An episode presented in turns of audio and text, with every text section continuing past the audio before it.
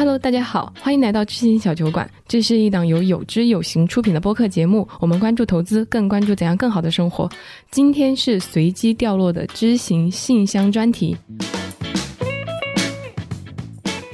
最近呢，我们收到了几个听友的来信嘛，挺有代表性的。是的，所以我们今天请来了我们的陈鹏博士，非常欢迎陈鹏博士。谢谢小杨，谢谢于白，很高兴能够做客知行信箱。对，切入今天的第一个问题，就有一个叫 Kimi 的听友给我们写了一封信，就问我们呢，他说。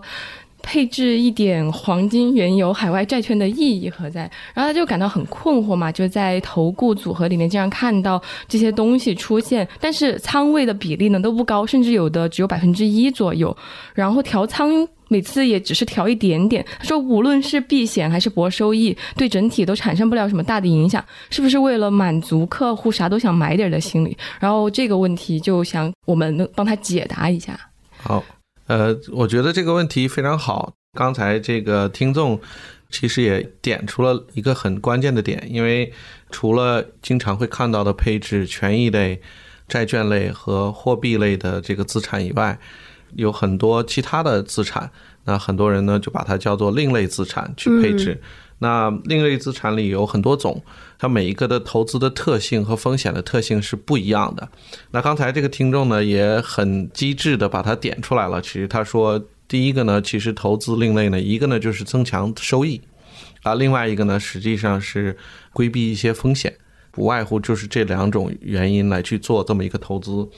那整体上呢，其实刚才他提到三种投资，那黄金和原油还有海外债券，那我就分着先简单讲一下。那黄金和原油呢，相对类似一点。那这两个呢，其实它是一个在，呃，特别是在工业生产中是一个原料的这么一个形式来出现。那黄金当然有另外一种属性了，但是它本身呢。并不产生就是终极的价值，它要是最后转化成产品，比如说原油啊，你要炼呐，然后等等等等，然后有一些附加的东西去做，所以呢，这些呢，我们就基本上归类到大众商品。那如果这些黄金和原油的基金，它是以 ETF 的形式或者指数的形式出来，那基本上就是一个被动的投资。那这样它持有这个被动投资呢，实际上长期来讲，这个被动投资呢，刚才我们讲了，它在经济运行过程中，它本身并不产生任何的附加值。嗯，那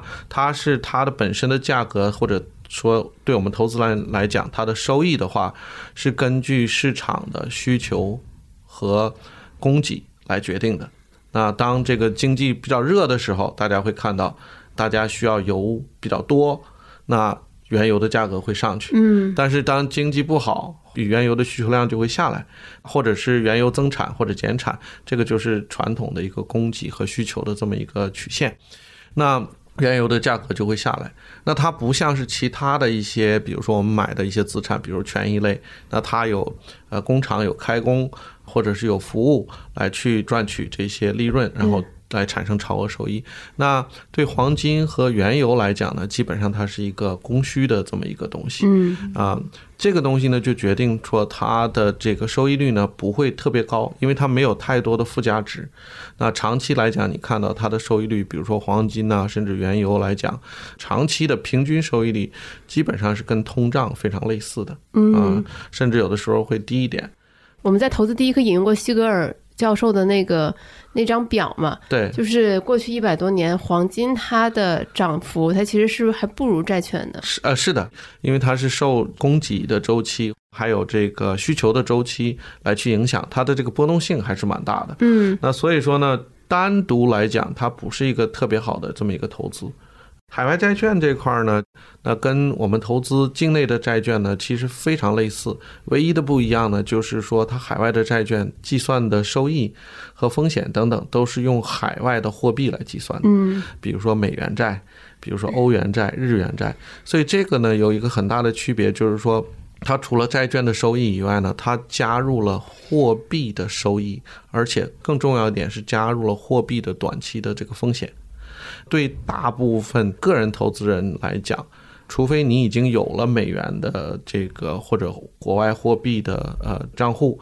那你如果只是还是人民币的账户，我觉得去投海外债券的意义也不是特别大。嗯，这里多问一句啊，就比如说现在，呃，人民币相对于美元是在贬值嘛？嗯那么对投资者来说，他就觉得说，要是我之前买了美元债，嗯，对吧？那其实是不是可以对冲掉人民币贬值的这个风险？啊、是的，但是这个东西呢，是你那那种呢，就是等于是你有一个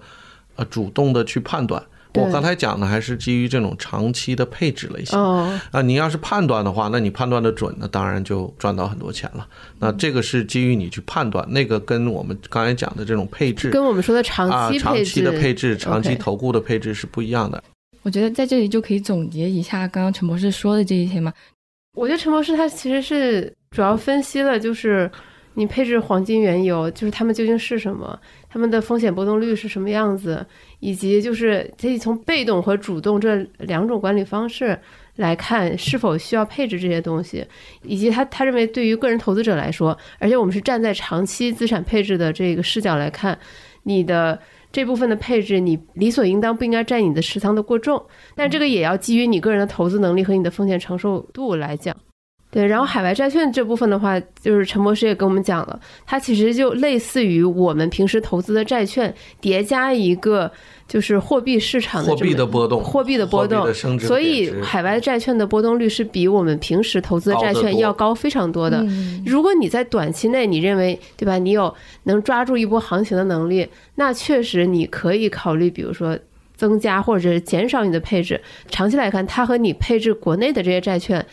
其实是有一些类似的。我看到这个问题的时候，我会觉得，那如果你是从一个投资组合里面看到了这样的配置，然后你有疑问的话，你应该去问那个主理人，他肯定是一个很资深的投资人，他有自己的投资的框架。那如果是你，呃，真的不了解，你可以去了解他。但如果你是还有另外一个目的，就是你想抄他的作业，觉得说他这个可不可以参考一下？我作为一个散户，我就看着他那样，我也去买点儿黄金。就我们从一开始投资的时候，大家都会说要多元配置、资产配置什么的，但是你也没有必要你在你能力还没有达到的情况下去抄人家这种级别的作业啊。就是这种黄金你都不了解的情况下，就其实是没有必要配的。我是觉得作为一个小白来说知识到了那种程度之后再说吧，要配的话。哎，我觉得小杨刚刚说的那个很好，就是比如说你确实想要购买这个投顾组合，你理应去问这个主理人他为什么这么配。是的。是的如果对方不理睬或者解释不到位的话，那肯定说明他的功夫不到家，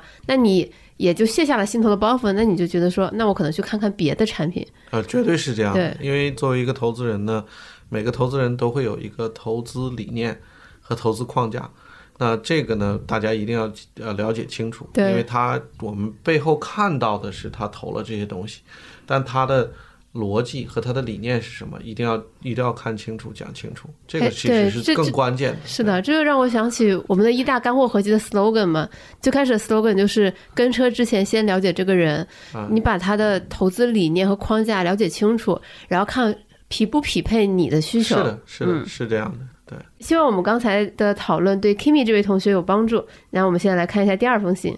对，第二封信呢是一个让我看到会觉得啊，我我们信箱居然能收到这样的来信，就感到很惊喜的一个，然后就非常感谢这个 C C 的信任。信的标题是这样：为了投资理财保留子弹的同时，如何应对别人借钱的问题？然后我相信这个问题也戳中了非常多我们其他的听众，也可能也有这样的问题。然后 C C 他后面还详细叙述了一下他现在情况嘛，就是他现在有在按照各种比较科学的投资理论，坚持储蓄、低买高卖。然后平时也在呃，就是留足子弹嘛，两年多的时间一直在坚持定投，然后目前是对自己的投资的收益和回报整个体验都是比较满意的。但是他想问我们的两个问题，呃，分别是这样：一个是跟朋友理财意识不同的时候，怎么跟朋友沟通理财相关的概念；第二个是当我存了一笔钱，为了等待合适的时机买入的时候，这个期间朋友或者亲戚需要用钱，很可能就会找到我，那我应该怎么面对这些人借钱的问题？然后他会觉得自己偶尔会有一种。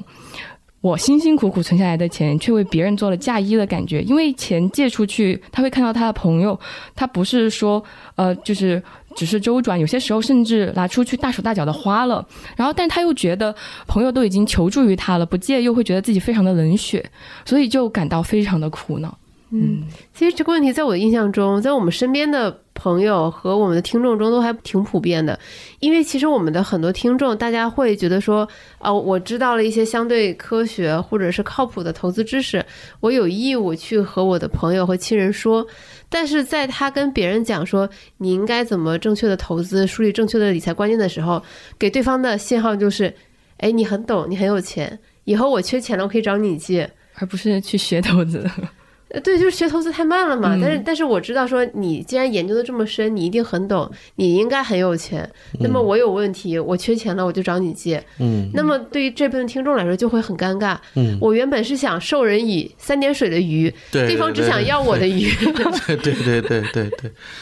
呃，我想大家都有过这个经历吧，我可能也有。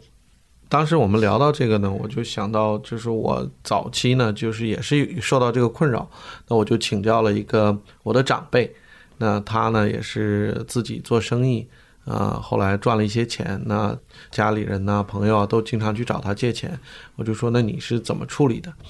他就跟我讲呢，他有一条原则，就是他抓好这个底线，就是说我借出去的钱。啊，以不影响我自己的生活、生意啊的周转等等为前提，我把这个底线抓好了，那我就假设，万一哪一天这个人还不上我的钱，对我的也没有什么太大的影响，不会致命的影响，这是他的原则。所以说，别人管他借钱的时候，他的决定都很快，那就是如果能帮，他就尽量帮；那不能帮，他就就跟人家讲清楚，我确实没有。这样的话，他就能够把自己这个底线抓好。后来呢，我也就用这个原理啊，来自己去实践，我觉得还挺好的。这样我心里就安了，因为这个不是我不帮朋友亲戚，而是呢，我不能把我自己也拖下水啊。因为就像这个有人落水了，我们都非常想帮他，但是如果我不会去游泳，我贸然跳进去，这个不但帮不到人，会把两个人都害了。但是就是我会觉得说这个道理大家都懂，大概都懂，但是实操起来很难。你是怎么拒绝别人的呢？呃，我是会看一看他最后做什么事情，有时候啊，比如说他是去做一些消费上的事情，嗯，那我可能就不会太支持。那如果是他要是做一些这个投资啊或者怎么样，那我会看他的标的靠不靠谱，他有没有这个能力，然后再去实施一些。就是大部分呢，其实都是我一看，哎，如果这个人需要钱，那我大概能借多少，能借多少不影响到我，那就这样了。OK，那像 C C 这个例子里，他有提到说，他其实可能本来是存了一小笔钱，想在接下来投资的过程中做好准备，对，做好准备或者定投。但是当他的朋友知道他其实手里可能有一笔小存款的时候，就想问他要。那么这个钱，它算是影响他的生活，还是不影响他的生活呢？呃，我觉得这个对我来讲，如果我是要是一个年轻人的话，因为我在打基础嘛，对，做这个投资呢也是很辛苦的钱。我觉得是从我的角度啊，其实是影响到我了。特别是 C C 刚才讲，有些朋友借去钱了，拿出去这个大手大脚的消费掉了，那我觉得这个是完全是影响我了。是的，他说他的朋友是这样的，就是他朋友可能是之前就超前消费了，嗯，然后跟他说，哎呀，我我这个月信用卡还不上，对吧？我征信要出问题了，你你得来救救我。啊，嗯，如果要是这种短期周转，他信用很好，能还回来，我可能会适度的借一点，因为这个东西你救他一次，他如果这个行为不改变的话，他就像我说，他会把两个人都拉下水的，嗯，所以这个东西我。从我的角度来讲啊，可能这个我是在国外工作学习很久，这个是他自己的问题。嗯，您懂我意思吗？是另外一个问题，不是我借钱能够帮他解决的问题。嗯，对。你有因为拒绝借钱失去朋友吗？呃，倒还没有，倒还没有。我其实呃，后来我看到 C C 的这个写的那个话，我我也挺有感触，就是。大家都要面子嘛，尤其这个东方人、亚洲人、中国人，不借的话就感觉面子上过不去。嗯，那其实后来我也有一段这个经历，但后来呢，我想到就是如果这个我借钱这个行为影响到了我，我还是这个底线，那我就不借。英文有一句话嘛，叫 “a friend in need is a friend indeed”，、对吧？朋友不是说 我跟你交朋友，我是老来索取东西，而是我要怎么样想去给。那所以说，我觉得如果从我的角度，朋友来找我借钱，我已经跟他讲了，说的，哎，这个是我的这个底线，我能够借多少，啊哪些我不能借，那他应该，我觉得应该尊重。而不是帮而帮着我，而不是说跟我绝交。那这种人如果跟我绝交的话，我觉得或者交情变淡了，我觉，得无所谓。也不是说无所谓，这个就就知道可能这个不是长期的朋友嘛。是的，对对，而且就是如果对方有比较糟糕的理财投资习惯，你的这笔钱其实你没有在帮助他，你反而在就是助长他继续延延续这样的一个坏习惯。是的，是的对，就是我觉得可以换一个思路，对方都不愿意接受你的理财建议，为什么他可以接受你的钱？没错，没错，是我对我，我觉得甚至可以考虑说，你可以跟对方提一些条件，比如说你，如果你真的很想帮助一个朋友去建立一个很好的投资理财习惯，你可以跟他说，比如说，如果你坚持定投，那我这笔钱先暂时借给你。如果你这些都不愿意听的话，那我对你比较失望，那这笔钱对不起，我是不愿意借出来的。是的，所以说其实借钱跟理财这个其实是两个两个步骤。一般借钱呢，它都是收支不平衡了，嗯，它支出比较大。那这个时候呢，他应该开源节流，想办法能够有盈余，就是把负债表修正。对，把这个把自己的这个花钱的习惯能够调整好，或者是我自己去多做一些事情，多赚一些钱，对，而不是说我要想着怎么去借钱，或者我要怎么去理财，那个都是在下面的动作了。是的，是的，对对对，就最后再补充一点吧，其实我也有请教我身边就是理财理的比较好的朋友，我在想他们肯定也经常有这种困扰，然后就好几个人都跟我说，他说就最好用的借口，你就跟他说我钱套住了，然后你就不用借钱出去了。对。啊，有的时候这种善意的谎言也 也蛮有用的。嗯、是，就是对于很多脸皮薄、不好拒绝别人的人来说，这个这个这个理由比较管用。是的，是的，对对对，嗯、好，那我们来看下一封来信啊、下一封来信呢是一个叫考拉的朋友给我们写的信，这应该是给我们写信的所有听众当中年龄最小的，他现在还未成年，应该是十七岁左右才上大学，他现在是一个医学生。就这个医生这个职业需要经历非常长的培养时间嘛，所以距离真正能赚钱，他说估计至少还得要十年。然后他现在手里有七八千块钱的现金，嗯、但是只是看过一些小狗钱钱的书，然后听过我们的播客，就是讲学生理财的那个，呃，然后并没有实际的投资过。然后家人都觉得他很喜欢乱花钱，然后就想问我们说，第一，怎么处理好手上七八千元的现金？另外就是有没有别的什么理财方面的建议可以给到他？然后最后他还。特别可爱，我就补充了一个小点，他说我也没有真的爱乱花钱啊，我只是买东西的时候一定会在自己接受的范围里面按最好的买，然后这也是他的家人说他喜欢乱花钱的原因吧，就是他可能现在未成年人嘛，理财的选择方面就会比较少一点。那陈博士有没有什么比如你对于你的小孩子有，他们刚上大学的时候有什么建议吗？对，呃，我我们最一开始，其实他大概上初中的时候开始呢，我们就给他按月、按周给他零花钱，然后呢，给他放在他的银行账户里。当时我们不是住在国内啊，就是在国外呢，他是可以这种就是父母和小孩子一起开账户，但是是在小孩子的名字下面，但是父母有这个呃监管权。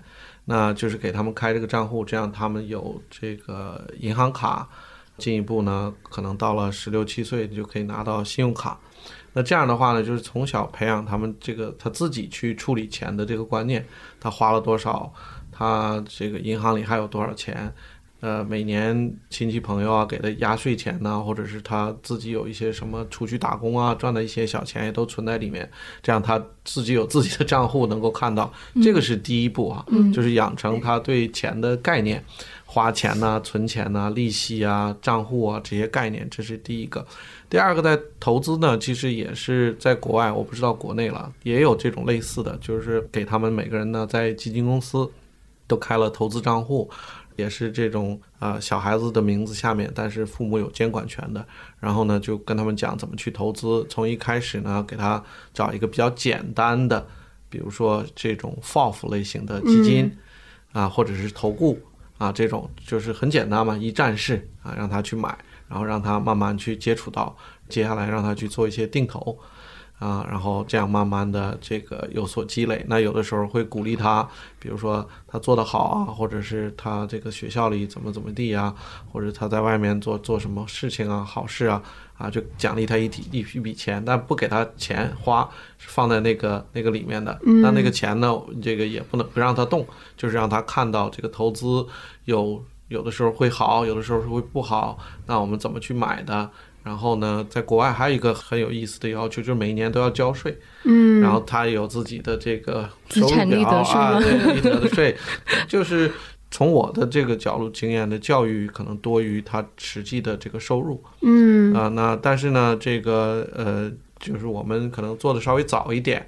那现在他们已经大学毕业了，也都工作了。哎，现在看起来，其实他自己存的一些钱，加上这个父母有时候给一些钱，现在也不少了。嗯 对，也是一小笔不小的财富。其实我觉得刚才这个考拉同学，呃，可以也采取这种形式，就是不一定要特意的去追求短期的这个收益，因为他的时间比较长嘛。那如果他这笔钱不用到呢，他可以去选择这个由浅入深。啊，实际上投资呢也是个学习的过程，就是由浅入深，可以先投一些比较啊、简单的，或者是一站式的，他能够理解的，然后慢慢的这个成长。我觉得这个过程是挺好的。嗯，对对，就是因为他有说他看了小狗钱钱，然后也听了我们的播客嘛，然后我就其实经常在思考，就是听完我们节目或者看完这些书的人，他们会有怎样的行动？嗯，呃但我觉得迈出了一步是最难的。对，就是你随便去买个什么都好，就是十块钱，你让你爸妈帮你买，然后，你每个周末回去看一下，反正你要感受到它这种，就是陈博士您刚刚说的，它涨了呀还是跌了？是的，是的，对是，的，就是之前我在工作场合遇到了一个女生，她就很激动的跟我说，她把我们的投资新手广播剧从头到尾听完了，然后呢，她就买了小狗钱钱，嗯，然后就没有然后了。就是就是买一本书是一个比较容易采取的行动，他真的开始投资，他还是会觉得比较难。对，然后我就会跟他说，那么你。无论如何，你可以先尝试着看看，拿小额的资金，以及我们的投资第一课，包括我们 APP 里很多文章，你都可以先看一看，反正都是免费的，且这些内容质量是有保证的，你只需要投入一点时间去学习了解就好了。对我的这个两个小孩子，他们一开始呢对这个很排斥，他觉得我这么小，你告诉我这些干嘛？这些钱等等。但是后来呢，潜移默化，因为他每每个季度、每半年都会给你寄来这个表。啊、告诉你这个收益是怎么样，是嗯好了还是不好了？呃，这个你你给他们去看，给给他们去讲，其实会有好处的。对，对，因为我因为如果我没记错的话，就是你的两个女儿就是是学艺术的，对，他就理论上人家根本就不想。对他不关想这些心这件事情 对。但是就是你再不想碰，因为这个是财富也好，它就是你生活的一部分很重要的一部分，嗯，经济基础嘛。对。哎，其实我还有一个很好奇的问题，那就是当他们的账户里的钱足够多的时候，他们有自由支配权吗？他们可以呃买他们想要的东西吗？呃，因为他们现在都工作了嘛，那就是他就自己有工资啊，这个有奖金呢、他可以去花那个。呃，我们给他的规划是这个这个钱你可以花，但是呢，必须我们同意啊，啊，因为毕竟是审批是吧？这个双方一起的，还是比较中式家长。那在国外的一些家长呢，可能就会就说你成年了就就给你了。我的女儿去年我去见到他，他还说，他说为什么我不可以自己花这个钱？呃，他是他是想这个，因为他们毕竟二十多了嘛，啊，对。二十多你还不让人自己花？呃问题是他他现在他自己有有工资嘛，有有奖金，嗯对对，强制储蓄的概念，就是说你要去做什么可以花的，没问题。但是要知会你们一声。啊，对对对，其实按理说他已经成年了以后，在国外那个账户就完全是他自己支配了。嗯，其实我们已经没有权支配了，嗯，甚至我有时候要帮他们建议调个仓啊，他亲自去调。哦，对对对，考拉这封信里边，其实引起我注意的是，他说家里人老是说他乱花钱。我相信很多年轻的听众都会有这种体验。随着自己逐渐长大，当自己开始有意识的去买一些自己喜欢的东西，在自己感兴趣的事情上消费的时候，往往会遇到家庭的阻力。我觉得这正是说明了一个人成人的过程。你开始有了自己的世界观、人生观、价值观，你开始有自己关心、喜爱的事物，你想为之花钱了。而你的这个新的世界是逐渐从父母、你们整个家庭的世界里脱离出来的。那父母可能就会没有这种掌控感，他会感到很陌生。对于有些父母来说，他们不知道该怎么表达自己的感受，他们就只能会说你，哎，你怎么又乱花钱？对我，我觉得这个看起来好像是父母指责你的金钱观，但实际上其实是他们不知道该怎么和你更好的沟通。呃，它其实是一个人际关系、家庭关系的问题。嗯，雨白讲的我感触其实挺深的。我们从小呢，其实受家庭的影响很大的，受父母的消费观影响很大的。那如果就从我的角度看我的小孩子，那我如果管的时候，我也是会，比如说我觉得这个不需要啊，你为什么要买，对吧？嗯，我就说，那我就说你别买，你别买。那反而呢，等到他开始这个入职啊、工作啊，那我会考虑，哎，你你你在一个公司里，你这个用的东西啊要好一点呢。我就会去跟他去讲，我说，哎，你去买一些好东西啊，钱不够啊，爸爸帮你一点啊，等等。我同款爸妈啊，对，然后然后呢，他他就会说，我我都已经跟你这么多年养成了这个你的消费习惯了，已经什么都不买了，你现在跟我讲已经没有用了，所以这个还挺挺有意思，就是说，其实有的时候父母呢，从我的角度，我现在有点后悔，就是我太多的用我自己的这个消费观。在他比较小的时候，就是说十几岁的时候去影响他。嗯，我觉得其实只要不是那种特别乱花钱，只要是就是哎，比如说我给他的零花钱或者他自己赚来的钱，那他喜欢他去买什么东西去去怎么样，就 OK 的。我觉得这个，我觉得其实，呃，从我的角度，我可能是不要把小孩子在成长就把他局限的太那什么，让他多一点兴趣。我觉得。对我的角度啊，可能我我可能有点这个觉得管的太严了，哦，也挺好的。就你看我们这期知行信箱还有家长的角度，就其实我我还是想重述我前面刚才想说的话，就是我觉得家人说你乱花钱，他未必是真的觉得你乱花钱，他其实更多的是你长大了，你成人了，父母会觉得说你逐渐脱离了他们的视野，脱离了他们的掌控感，他们会有一点。空落落的，他其实是希望你跟他们多沟通。比如你真的跟他们说：“哎，我觉得这个东西很好，我为什么买它？我好喜欢它。”其实爸妈也会很欣慰的，希望我们刚才的这一番讨论对你有帮助。嗯，对，呃，那就来到我们今天的第四个问题了嘛。那其实最后的话，我不是一封信啊，而是我们最近收到了很多听众的，就是零零散散的一些反馈，就很多听众会说。之前以为在抄底，结果都抄在了半山腰上，现在跌的就是已经不是难受，而是跌麻了。嗯，就甚至都不愿意打开自己的账户。嗯，但是就很难受，不知道该自己该怎么办，就怎么样能够更好的看待这个事情，以及就是现在还能继续做投资吗？嗯。这个问题就是就是几个问题啊啊，这个问题挺好。其实呃，每一次再往下的这个周期呢，大家都很难受。嗯，就所有的投资人都很难受，因为你看到这个资产一直在缩水，那总觉得就是说，哎，我是不是做错了什么？嗯啊，我应现在应该做什么？呃，那其实第一点呢，我我要跟大家讲的，就是做投资呢，这个不确定性和风险都是在里面的。所以呢，这个第一个呢，就是大家在投资之前，你要尽量考虑好我能承受多少，我要怎么去做这个事情。要尽量在之前就去做，不能只看着长期的平均的收益率，或者是我觉得我我应该能够这个呃做好择时啊等等，这个要比较客观的去看一下整体市场的第一个呢是呃不同的标的。啊，另外一个在不同的时间段，它的收益整个的分布情况，嗯，比如说这个，我经常会跟一些投资人解释，我就会问问一个问题，比如说以这个年度来算，嗯，那股票在任何一年，它平均来讲，它跑赢债券的概率是多少？那其实大家如果看到这个世界上这么多的市场，其实可以看到这个概率呢，大概是在百分之五十五到百分之六十，就是说在一年期间，大概有百分之四十到四十五的概率，股票市场是跑不赢债券的债券的或者货币基金的。那这个你就有定义，然后我们可以再看看三年的、五年的、十年的二十年的，比如说十年，大概就是百分之五到百分之十的概率。所以说十年都有可能跑不赢，所以你要先做好这个心理准备。嗯这个呢是投资市场、投资股票，这个有这么一个科学的这一方面嘛，所以这个你要先了解。第二个呢，就是我们这个有知有行经常在做的一些事情，就是帮着客户在心理上也准备好，然后采取一些方式能够更好的去应对。比如说，第一个呢，定投是一种好一点的方式；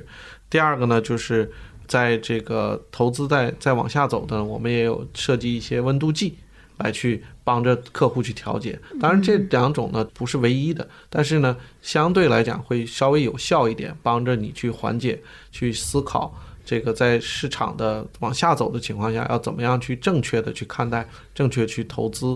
那我归纳一点呢，实际上巴菲特讲的很好，这个如果我不是说现在就要退场的话，如果我是个长期投资人的话，买的价钱越低，未来的收益率越高，那我现在怕什么呢？对吧？尤其是我要如果又相对年轻，我未来还会持续买入。嗯，那这样的话，现在的价格越低，实际上对我越越有好处的。当然，这个话讲大家都能听得懂，但是要怎么去付诸到实践当中是很有挑战的。所以说，在有志有行呢，我们会设计一些，比如说定投啊、温度计啊这些东西，来去有一个更好的、更科学的一个体验。对。遇到大跌的时候，我就会回想起陈博士第一次做客我们小酒馆，他讲到说自己刚开始工作就遇到了九幺幺，然后后面又是二零零八年金融危机。其实每一次，我觉得身处其中的人都会觉得说完蛋了，就这次真的不行了，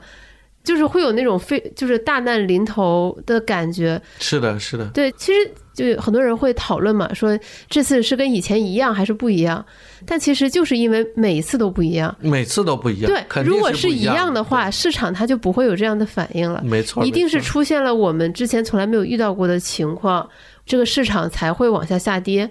就所以就说我们就是经常把什么别人贪婪我恐惧，别人恐惧我贪婪挂在嘴边，但其实当你身临其境的时候，你才会发现，当别人恐惧的时候，你你你也想跑啊。是是是，对，这是人性所在。这是人性，这是人性。您提到的非常好，当时九一一那个坐在办公室看电视，就是美国那个双塔倒下，那真的是觉得那太恐慌了，世界末日了，真的真的是觉得世界末日。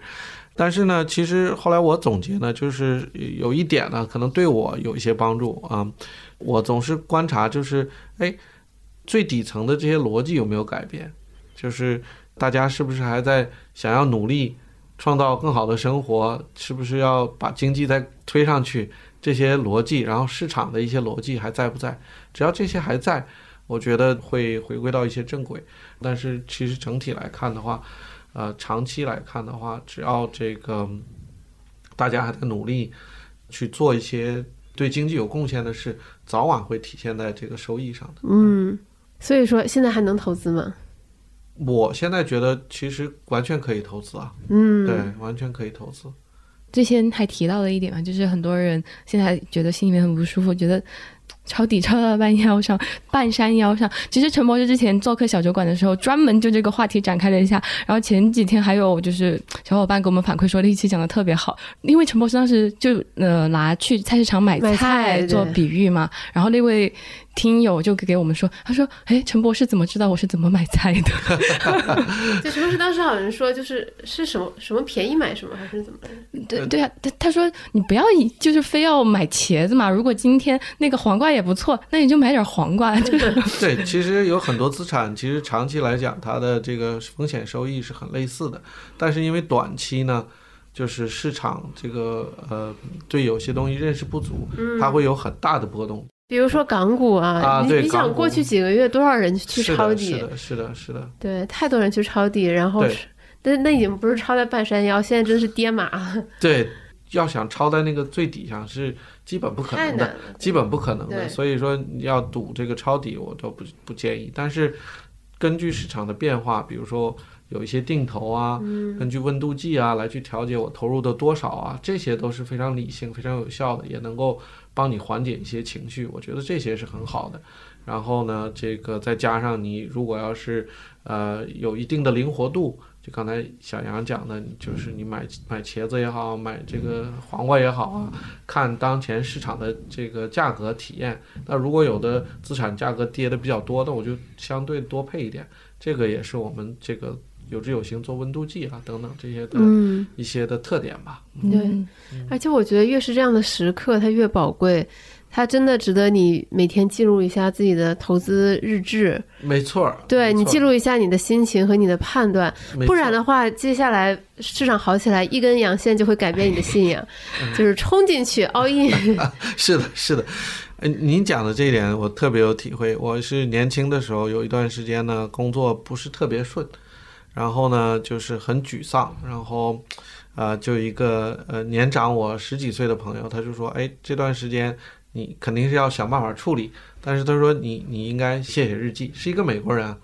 就平常一起开玩笑聊天，没想到他给我这个建议，那当时我就觉得，哎，挺好的，我就那几天就写。他说你等你过后回来再看这段的时候，你当时的心情怎么怎么样，你会学到很多东西啊。嗯，就当你在低潮的时候，你想到的东西，这个琢磨的事情，其实是，呃，就有很多地方，其实你可以学习，就是说下次你再有低潮的时候，哎，是不是还要这么处理，这么去想？对对，挺有意思的。对，嗯记录一下市场此刻的情况变化，你的心情，对对对对，它未来一定会成为很宝贵的财富的。对的对的，好的，今天非常开心，请到了陈博士。那各位听众朋友们，如果你们未来在投资生活当中遇到了这种困惑，也欢迎给小酒馆写信。你看，我们前面聊到了借钱，聊到了消费，然后不管你是什么年龄、什么投资的经验程度，都可以给我们写信。虽然精力所限，不一定每一封信我们都会回复，但我们保证每一封信都会认真的阅读和保管。那来信请进 allinthebeer at gmail.com，然后具体的拼法呢，我会放在这个播客详情页里面。对，谢谢陈博士。哪里？谢谢二位。好，谢呃，这就是我们今天的知行信箱。希望我们今天聊的这几封信和我们的讨论对你有帮助。我们下一期知行信箱见。嗯，好的。谢谢你收听到这里，你的分享反馈对于我们来说都非常的重要。所以，如果你觉得我们的节目还不错，请把它分享给您的朋友、亲人、同事。那如果你在用苹果播客听我们的节目，那就太好了。我们无比盼望能得到您留下的五星好评，您的鼓励就是我们前进的动力。如果你对了解更多的投资理财资讯感兴趣，也非常欢迎下载我们的 App 有知有行。我们下期节目再见，拜拜。